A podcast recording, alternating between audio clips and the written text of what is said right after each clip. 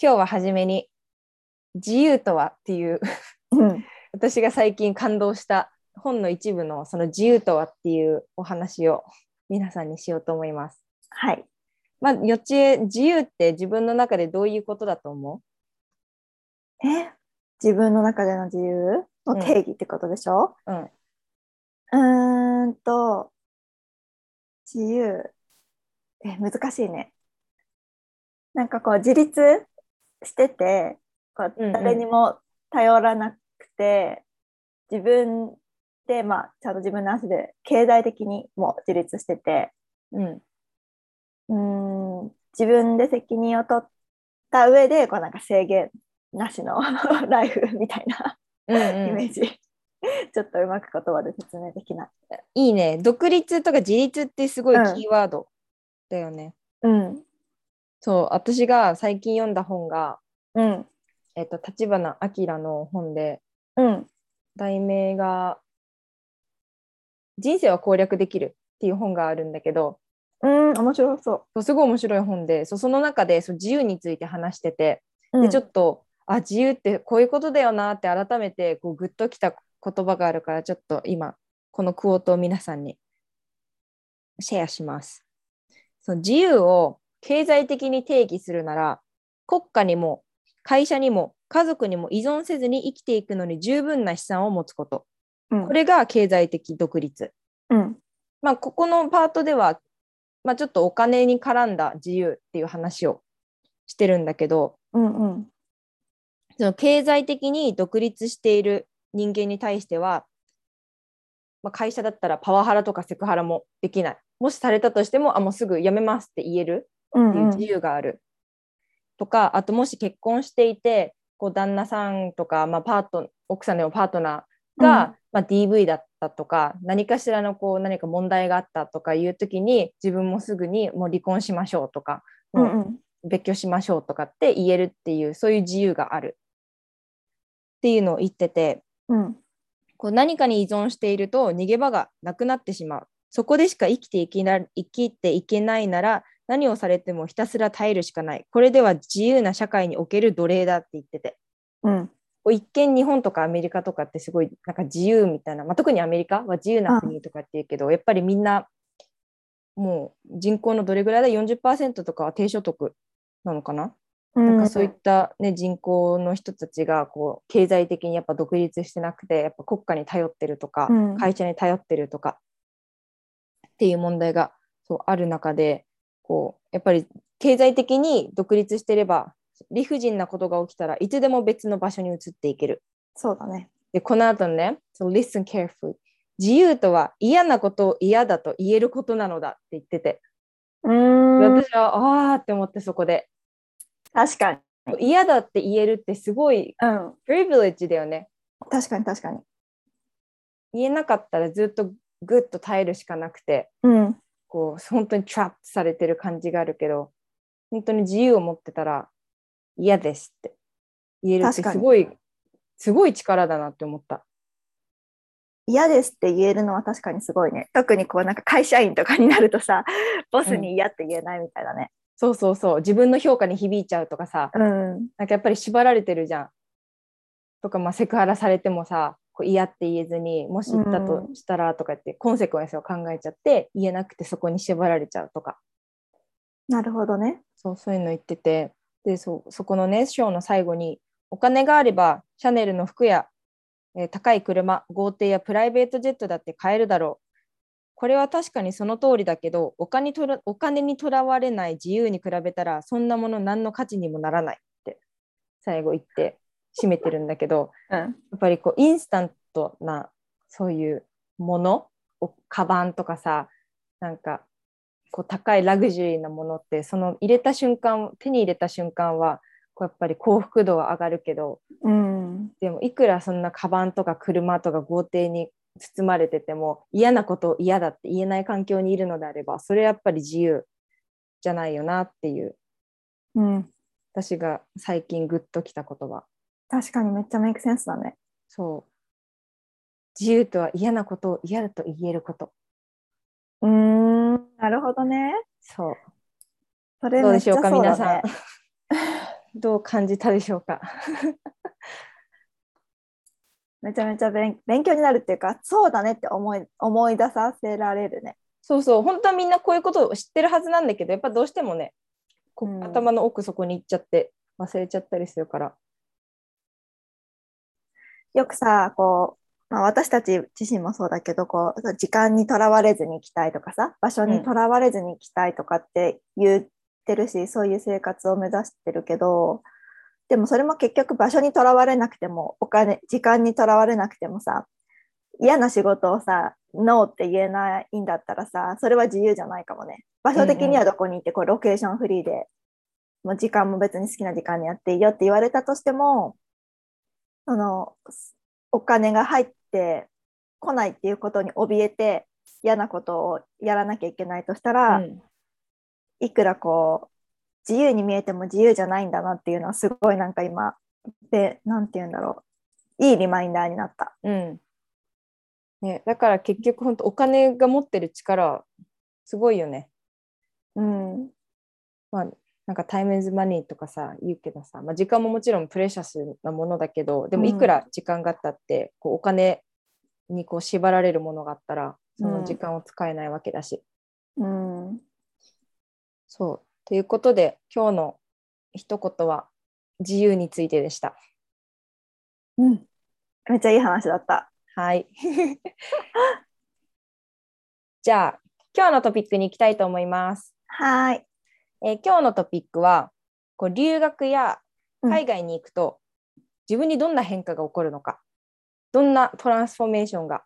あったのかっていうお話をしていきたいと思います。いいね。まあ、これは留学だけに限らず、まあ、海外にちょっとこう何ヶ月間か旅行でもいいし、こう仕事でもいいしそう、まあ、とりあえず海外で生活してみたうっんていうことをちょっと大きくざっくりとまとめてお話ししていきたいと思います。うん、うん早速幼稚園はい。 Tell me about your experience. そうだね。なんかすごい面接官的な感じだけど。Tell me about yourself. そうだね。私は海外に行って、26でい行ったから、まあ長くはね。その短い間にはさ、18とかから一番最初に行ったけど、うんあ、一番最初の経験で言うと、私大学1年の時に初めて旅行じゃない海外滞在みたいなやつをしたのね。3週間、ロンドンに行ったんだけど、その時にすごい、その時はなんかすごい人生変わったなとは思わなかったけど、でもこの英語に対する価値観みたいなのがすごい変わって、うんそれまではやっぱ英語ってなんかアメリカとかイギリスで話される言葉だからなんかそこの人と話すものってそこそれのツールって思ってたんだけど、なんか結局さその私が行ったところっていうのはインターナショナルスチューデントが集まる語学学校だったからそこであもちろんイギリスの先生しかいないわけイギリス人って。うん現地の子はいなくてで出会う生徒がみんなその、まあ、アラブとか台湾とか、あのー中国の子とか、まあ、いろんなインターナショナルの子だったのねだから私が初めて作った外国人の友達とかも台湾とかアジア系の子が多かったんだけどうんなんかその子たちとのコミュニケーションで英語を使ったわけよもちろん当たり前だけどうんでもなんかそれがすごいなんか自分の中であなんか英語って世界共通語なんだなって思ったうん英語って英語じゃないっていうか英語ってこのアメリカイギリス、まあ、ニュージーおカナダとかだけで使われる言葉じゃなくって本当に今みんなが言うように世界中のいろんな人たちが使ってる言葉だからこの言葉は本当ツールとしていろんな国の人たちと話したりその人たちの価値観を知るために使えるんだなってすごく思ってね英語に対する価値観がなんか one of the language じゃなくて、うんもうなんか the language みたいなうん感じにすごい変わったうんうんっていうのが一番最初の経験かな、うん私の中では。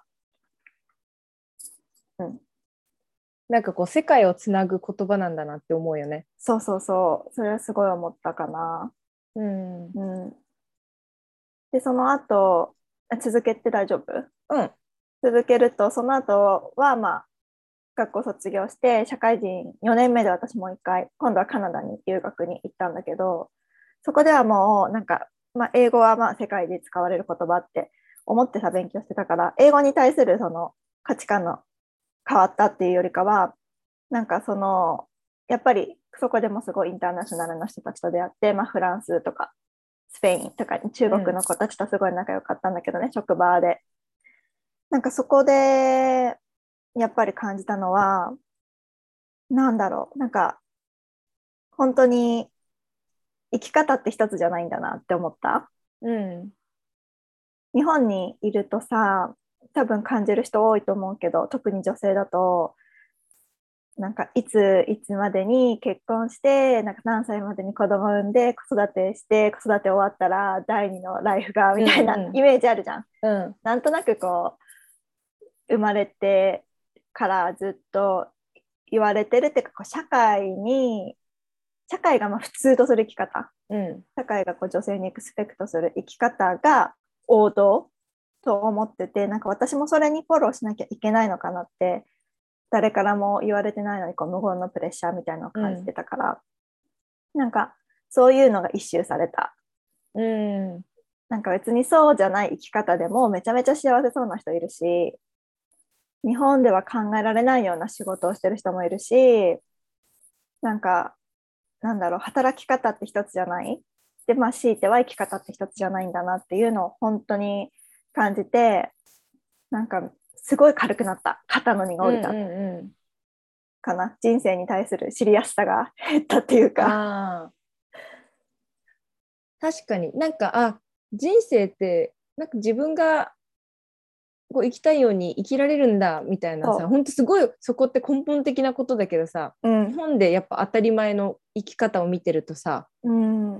んかそれが当たり前だと思っちゃうからさあこういうふうに生きられるんだってことすら思わなかったよね日本にいると。そうなのなんかさ知らないからそういう自由に生きていいっていうことを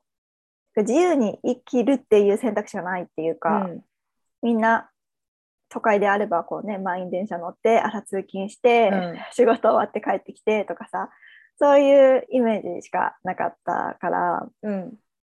なんかそういうのじゃない生き方で普通に楽しそうに生きてて、ね、多分昼間からビール飲んでる人とかもいるしねわかる なんか夏だけ働いて冬は働かないとかさ逆の人もいるし、うんうん、なんかそういうふうに自由に自分が好きなように人生をデザインして自分が幸せに生きててっていう人すごいたくさん見てきたの。うん、だからそういういわゆるこう普通じゃない生き方で全然いっぱいできるじゃんって思ったなんか、うん、そんなハードモードでいかなくてよくないって思った、っていうのは本当思ったかなだから、うん、なんか肩の荷が下りたっていうのは本当に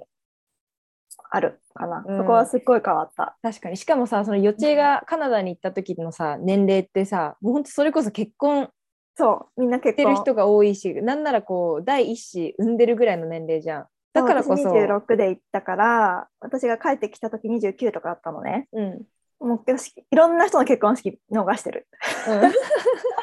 うん、みんなに白状者と思われてると思うけど、うん、 結婚式出なかったし、ね、気づいたらなんか赤ちゃん生まれてるみたいな子もいたし、うんうん、だからすごい遅れ遅れてるっていう言い方あれだけどそのそこにいなかった自分はそこにそこのそういう人生を歩まないいいことを選んだけど、うん、でもそれはすごいねやっぱり行く前はすごい心配だった。ああ遅れちゃうみたいな。なんていうの、うん、I'm so behind みたいなさ、うんうん、感じで思ってたよ。うん、それは、でもね、行ったら行ったで、あ、なんか別にいいじゃん。それでも別に。That's my life みたいな うんうん、感じで、いい意味での諦めがついたっていうのもあるかも。うんまあ、日本だとさ、うん、その当たり前じゃない生き方をしてる人が目立つじゃん。 そうなんだよね。あの人さ、うん、みたいなね。そう、なんて言うんだっけ、こういうの。出る杭は打たれる。杭は打たれる。そうそうそう。そう。だからけど、あの人38なのに独身らしいよとか、うん、あのそうそうそう子供いないんだってとかさ。うん。しかもそれでひがまれない。なんかあの夫婦子供いないからあんなラグジュアリーな生活できるんだねとかさ、別にいいじゃん、なんかリーバーサロンみたいな感じで。うんうんうん。それはもう選択的にさなんと別に私たちは子供を産まないっていう選択をしたって別にいいわけだからうん、そういうのが普通なのよ向こうは別にいろんなそれこそ LGBTQ の人っていっぱいいるしうん、う普通にプライドを持ってね同性の人と付き合ってる人もいるしなんかそういうことに対して、まあ、今は日本も結構寛容にはなってきてるけど私が行った時代とかはやっぱりまだちょっと行きにくくてカナダにだからこそカナダに引っ越してきたっていう日本人の男性とかもいたしねゲイの、ん。あ、そうなんだ。だからそういう意味で言うともう本当に、うん、人生のハードモードを脱ぎ捨ててきたって感 じ。なるほど、実際。かな私の場合はねで秋はねもう少し若い時に行ったから秋はまた違ったんじゃないそうだね。やっぱり年行く年齢でさ、すごい変わるよね。変わると思感う、覚見るもねのも変わるし、うんそうそうそう。なんか私はそれこそ本当に人生が変わった経験だったから海外に行ったことによって秋は19 19って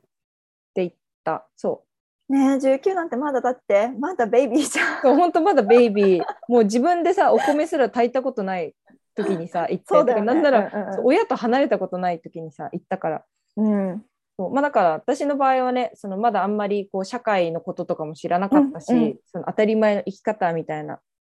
のもそんなプレッシャーがない時に行ったからまた幼稚園とは違う経験だったんだけど、うんでもあの私もさ幼稚園みたいにあの長期留学行く前にその短期でうんうんニュージーランド行ってまずお試し留学した時に、うんその私は留学を通して2回そのライフチェンジングの経験がうんあったんだけどさニュージーランドに行った時は本当予定と同じ感じで語学うんのこう見方とかが変わったっていうのうんと、初めてのこう挫折をしてなんか英語あ私ってこんなに喋れないんだっていうのと喋れないとこんなに毎日楽しくないんだっていううんのが、そう実感した留学でそれがなかったら多分長期留学もしたいとは思ってなくてうんそうその経験があったから悔しくて悔しくてもうこれ私絶対もう海外行ってもうペラペラになるっていううん決心がついたから、まずそこが1個目のそう大きなライフチェンジングのオポチュニティだったんだけど、2回目のその長期で行った時の方が私はすっごいインパクトがうんうんあったかななんかまず人格が本当に人格が変わったっていうとなんかさ なんかサイコパスみたいな 言いなんか聞こえだけどなんか性格が変わったなんて言うんだろうこうちゃんと自分が形成されたっていうのアイデンティティが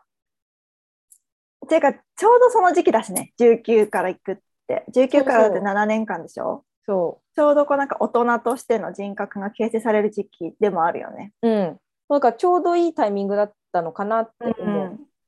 なんかどっかのエピソードで話したかなさ私って留学行く前ってすっごいなんか今と違ったのうんうん超引っ込み思案でもう目立つの嫌いでこう人から人の目がすごい気になってうん怖がってて、ね、本当違う人だよね。そう想像できないでしょ今から今の私じゃ、うん。そうっていうぐらい本当もういつもこうなんかこう影に隠れてブルブルみたいな感じだっ たの可愛いじ ゃん。うんやばいよねそうそんなん性格がさアメリカに行ってまあ荒波に揉まれたことによって、うん。こうなんかアメリカって特にさなんか who, who are you みたいな感じなの、うんあなたはどんな人間なのみたいなだから私ってなんかこんな怖がりの人間で心配性の人間でとかやっぱネガティブな部分ばっか見えちゃってうん。いやちょっと私変わらなきゃって思ってでこうどんどんどんどんポジティブなこう今の自分になっていったからアメリカに行かなかったらそもそもの人格も違ったんだろうなって思う。うん。うん。ねいつまでも人の目気にして生きててこうやりたいこととかも他人軸で全部考えてたから前は、こう親がなんか心配してるから親が安心する仕事やろうとか、うんうんうんうんそれこそおじいちゃんとか、まあ、家族が結婚してほしいって思ってるから結婚しようとかうん。絶対そういう生き方してたからうん。今みたいなこんないろんな野望を持ってるような人生にはなってなかったかな。うん。そうだから野望 ね。野望 私には野望があるんだ。野望。ょっと受けちゃった。 えアンビションって野望だよね。そうだね。だからなんか日本で野望ってなんかめっちゃさ、ゴーみたいな。ゴーゴーゴーゴーゴーって感じでしょ。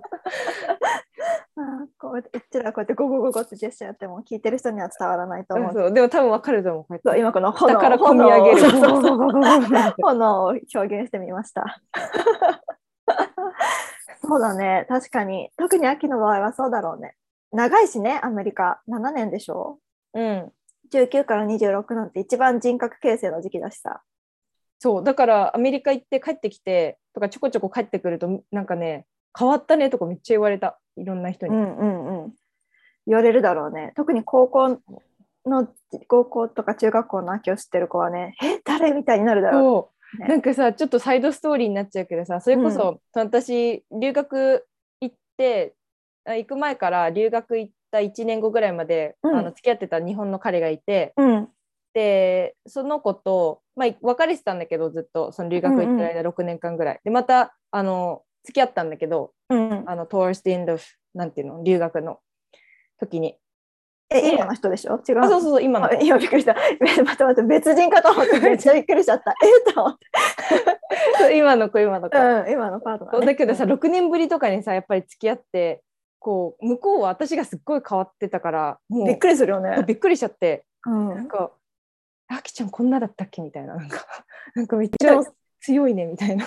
それ、それでもそれも、なんか、ね、そういうあきちゃんもす好きってことでしょ別に彼は。あまあ初めは戸惑ってたけど、まうあんちゃんと今は慣れたし受け入れてくれたからまあよかったんだけど、うん初めはそうまあもちろんお互い変わるじゃんだけど私の変わり幅がすごかったからそうだよね。そうすっごい向こうは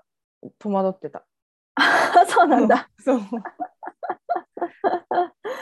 そうだよね。変わる。だって6年、そもそも別に普通に生きてても6年って結構ギャップがあるからね。そう違う国、で結構荒波に揉まれて性格まで変わってきちゃったらさ、うん、別人と付き合ってると思うよね。そう普通に本当同じ顔の別人って。そう、マジ別人だったね。うーん。だからそれはなんかね、面白かった。その話聞きたいもん、私もっ と。このちょっとオフ、オフレコードで。ちょっとそのうち、なんか遠距離恋愛話とかしよっかな。 あ、したら絶対興味ある人いると思遠距離恋愛。う。私ね2年半ぐらいやったのかな。よくできたね、遠距離なんて。でも終わりがね、ないとできないよね。そう、終わりがなかったから、あの、留学行き始めた頃、だから別れちゃったけど。そうだよね、別れるよ、普通に。だって。帰ってくると思ったら帰ってこないしね。そう。 そう、え、2年だったはずじゃなかったのみたいな。若い時の2年も長いと思うよ。いや、長かったでしょう。ししかもだって大学生だよ。大学生の2年って長くない半分じゃん、遊びたいし。そうそう。うん、っていう話はまあまたちょっと次回のエピソそうだねードに置いといて、そうだね。そうだね。うん、っていうライフチェンジング私の場合は本当に自分の人生と人格を変える、そうオプチュニティだったかなと思います。そうだね。まあ、私も性格はか性格が変わったっていうかそのあんまり深刻に悩まなくなったかもっていうのはあるかうな、ーん あの鎧を投げ捨ててきたから鎧投げしてきた。 そうそう だからでもさいい意味でねこう自分のことを見つめ直す機会には絶対なるじゃんどんな、どんな留学であれやっぱり悩むこととかさ日本にいたら気づかない壁とかあるからさいや本当にあのなんて言うんだっけこういう表現鳥かごに入ったさ鳥はさその中のうん人生しか知らないけどやっぱそこから一歩出るだけでさわこんな生き方とかこんな考えがあったんだってさ、うんインパクト本当にすごいじゃん。そうだねなんかそれこそさ私はやっぱ女性としての生き方っていうのがすっごい一番衝撃を受けて、まあ、だからこそ今のそのパッションにもつながってるんだけどさうんなんか日本での女性として生きるっていうのとアメリカで女性が生きるっていうのが全然違くてうんなんかそこもさ私は日本にいたらずっとそのね日本のなんていうのこうモテを目指すみたいななんか男なんだっけ男子モテはいはい、ああるね。これみたいななんかまああるじゃん。うううあるある、雑誌とかでね。そう 清そ楚うな服とかでしょ。パスそうテデルーカトにラーはそのの。服みたいないいけどね、それはそれで、そう可愛いから。そう、まあ、可愛いんだけど、まあ、なんかなんだろう自分軸じゃなくてやっぱりそれも結局他人軸そうだなわけじゃんね。うんそうそういう生き方してただろうだろうなって思うからそういうふうな、なんていうの、うーん、なんか別にマスコミが悪いとは言わないけど、そういうふうに煽るよね、やっぱり。煽る煽る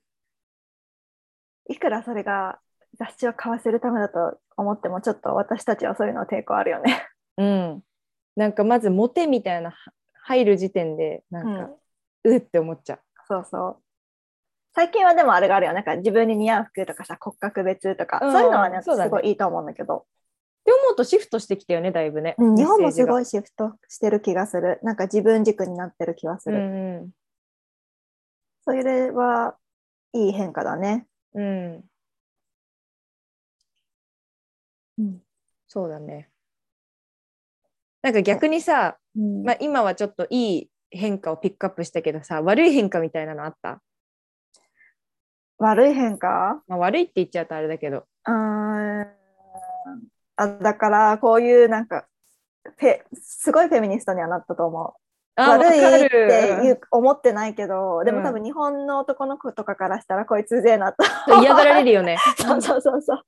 えなんで私がお茶くまなきゃいけないのとかさうんうんあるじゃんそういうのなんかじょ女の子だからとかお茶くんでとかさうんそういう女の子だからもっとこうしてこうしとやかに生きてとかさ、うんそういうことに対して例えばテレビで言ってたとしてもなんかさあれ今のなくないとかって言っちゃうわけ普通に、うんか彼にね、うん絶対さそのまあ私の彼もバンクーバーで知り合ってるからある程度私、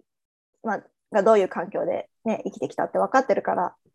言わないけど分かってくれるけどでももしそれが私が留学から帰ってきて知り合った子だったら多分なんか幼稚園長なんかフェミじゃねみたいなうんうん思われると思うからなんうかん言う人は考えない考えるようにしないとなっていうのはあるけど。確かにそれはあるわやっぱフェミニスト思考になるじゃんなる、海外いるとうん、女性の社会的貢献とか考えちゃうしでも別にそれは悪いとは思ってないけどそう他の人から見たら多分ちょっと主張が強いなとかそこにこだわんなくていいじゃんって思う割れすることにこだわったりはしちゃうかなって思うんそうだねう。うん、とかあんまりさそういうことをさボーカライズすることってあんまり少ないじゃん日本だとそうだね思っても言わないよね。そうんそう。だからそれを実際に声に声に出す声に出すこうんうんう出すっていうのがさ、こう周りの人はちょっとアンカンフトボーになったりするよね。そうなんだよ。そう正直な意見を言うとアンカンフトボーになっちゃうの周りの人が。うんうん。とか空気がなんか めっちゃシーンってえみたいなね。そうそう正直になったかも確かに私も結構言っちゃう。うん。予知結構はっきり言うよね。あ本当。うん、でもなんか別になんかなんだろうスパッと「はそれありえなくない?」とかそういう冷たい言い方じゃなくてなんかうんえー、めっちゃそれなんとかだねみたいななんかそれ を明るい感じでズバッと言う正直なことそうなんだよね。自分は意識してないし逆に抑えようとしてるんだけどあそうなんだえうでもいいと思うよそうでもあんまりこの声と多分トーンとこのキャラのおかげであんまりこうえっていう感じにはならずにみんな、はうんははみたいな確か流れるにこれでなんかちょっとクールな感じの冷淡な人だったら多分みんなぐさって刺さってるかもしれそなうなのだから意外と役に立ってるこの,、うんあの明るい感じの いうんいいじゃん 明るくさすみたいな明るくブスブスブスとかそれはあるかもね。そうだねうんまあでもはっきり言うっていうのは確かにあるねでもさそのフェミニズムフェミニスト系のさうんことでもさ、私もやっぱ同じような感じでめっうんもうそれこそ私なんてさフェミニスト・スタディーズとかさジェンダー・スタディーズとかさ、そうだよねうんがっつりやってたからさ、もう洗脳されてたわけよそっちにうん、完全にもうだからしょっちゅうそのことで本当彼氏と喧嘩になっちゃってて喧嘩までいかないけど、あーうんすっごいなんかもうピリピリギクシャクみたいなことが何回もあったの私がもうすぐ、もう取っかかるから、うんえそれありえなくないとか会社とかもなんかいろいろ話をしてたりして、そうねなんでそうやって女性にそういうことするのとかさ私が結構いわかるわ口か出る。しちゃうとさ、うんうんうん向こうはさなんか慣れてないからさ「えなんで怒るの?」とかさうん、あきちゃん、なんで怒るの。そうえでそんななんじゃかん怖いって言われちゃうよ。まあそんななんか言うことじゃなくないとかってそれに対しても私は怒っちゃって大したこと、大したことだよみたいなうん。でなんかそういうの何回も何回もさ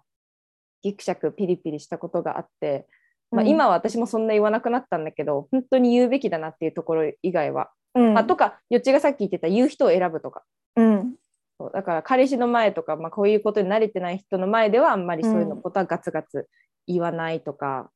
なんかそういうことはコントロールするようにはなったけどもう帰ってきたばっかの時も本当すごかったね私もツンツンツンツンしてたからうん、うん、うん、それはあるかもね。なんかわかる。うん。なんだろう、ツ別ンツンしてに。るそうだツねンツンっていうか、多分。ちゃんとアンテナがまだ張ってたっていう感じ。うんうんで、全部に対して。自分の正義を押し付けちゃうみたいなところは私もあったから。うんそこはちょっとなあなあにこの人に言ったところで得がないみたいな人には言わないようにはしてるんだけど、うんだから私もすごいだからパートナーの会社の話とか、まあ、やっぱさ古いクラシックなジャパンのなんか会社だからさうんそういう話を聞いてるとなんか女の人がジムやってとかお茶組してとか、そういう話を聞くとめっちゃあなんか別に別にそれ女の人がやるべきでもないじゃん別に誰でもいいじゃんみたいな仕事に対して口出しちゃうっていうのはすごいあるからあんまり会社の話しないでって言ってる うん苛立つからわかるこっちが苛立ってさ何か言うとさ向こうもさ苛立ってさそうそうそう本当負の連鎖になっちゃうよねだって向こうが愚痴を聞いてほしくて私に言ってきてるのにその愚痴に対して私がでもそれ会社が悪いじゃんって言っちゃうわけうんそれは多分彼からしたら別にそこじゃなくて俺の話を聞いてほしいだけじうゃんんだからなんかそこはすごいね難しいからあんまりその会社の悪口を私の前で言わないようにしてもらったりとかああ、そうかる。それはあるよね。なんかそこうういう話はしないでっつってね。そうそうなんかやっぱそう秋と一緒で突っかかっちゃう話っていうかそういうのはあるからうん。そこはね気をつけてるけどまあでも、まあ、悪いとは思わないよ悪なんかそれが多分自分の中での正義っていうか自分が正しいと思ってることだからうん。でもなんだろう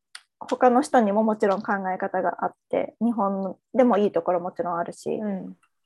ん。だから自分の正義だけを押し付けないようにはしてるけど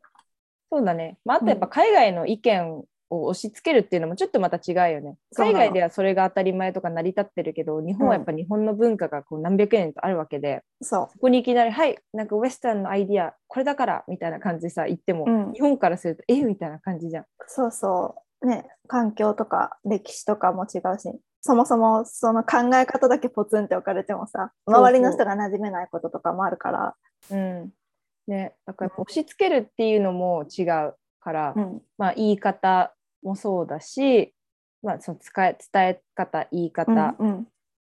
なんかどういうところでそのウェスタンのアイディアをこう入れられるかみたいなのはうんちょっとやっぱ自分でちゃんと判断して工夫しそうてだね言わないといけないよね。うんやっぱり何何全部が全部はっきり言ったらいいっていうことじゃないしうん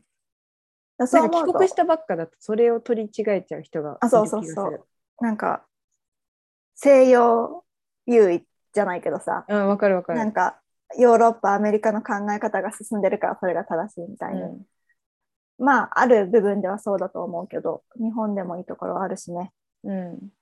そこはすごいそこもあるんじゃないカルチャーギャップの一つとしてこうリバースカルチャーショックっていううか、んなんかえ海外ではこういう考え方普通だったのになんか日本だとダメなんだみたいなさ うんうんっていうのもあると思うけどまあそんなのもあるけどねそうだね。でもいずれにしてもこういろんな考え方に触れるとかさいろんな人の価値観を知るっていう意味で外に出るっていうのはねすごく私は良かった経験だと思うん、いや本当になんかやっぱりさ人が成長するためにはいろんな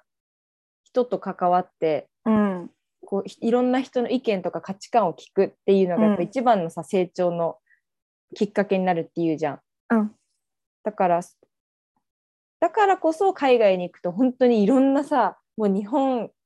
の外の男女っていう枠も超えてなんかいろんな本当に今まで聞いたこともないことうん触れるから本当こんだけ変われるしうん良くも悪くもいろんな変化が自分の中にも起こるんだなっていうのは身をもって体験したね。そうだね。うん、だからね、まあ、コロナが終わったら 終わ、もうそろそろ終わるのかな、ワクチンもね、あれだし、治療薬も出てきたしね、うん、うん。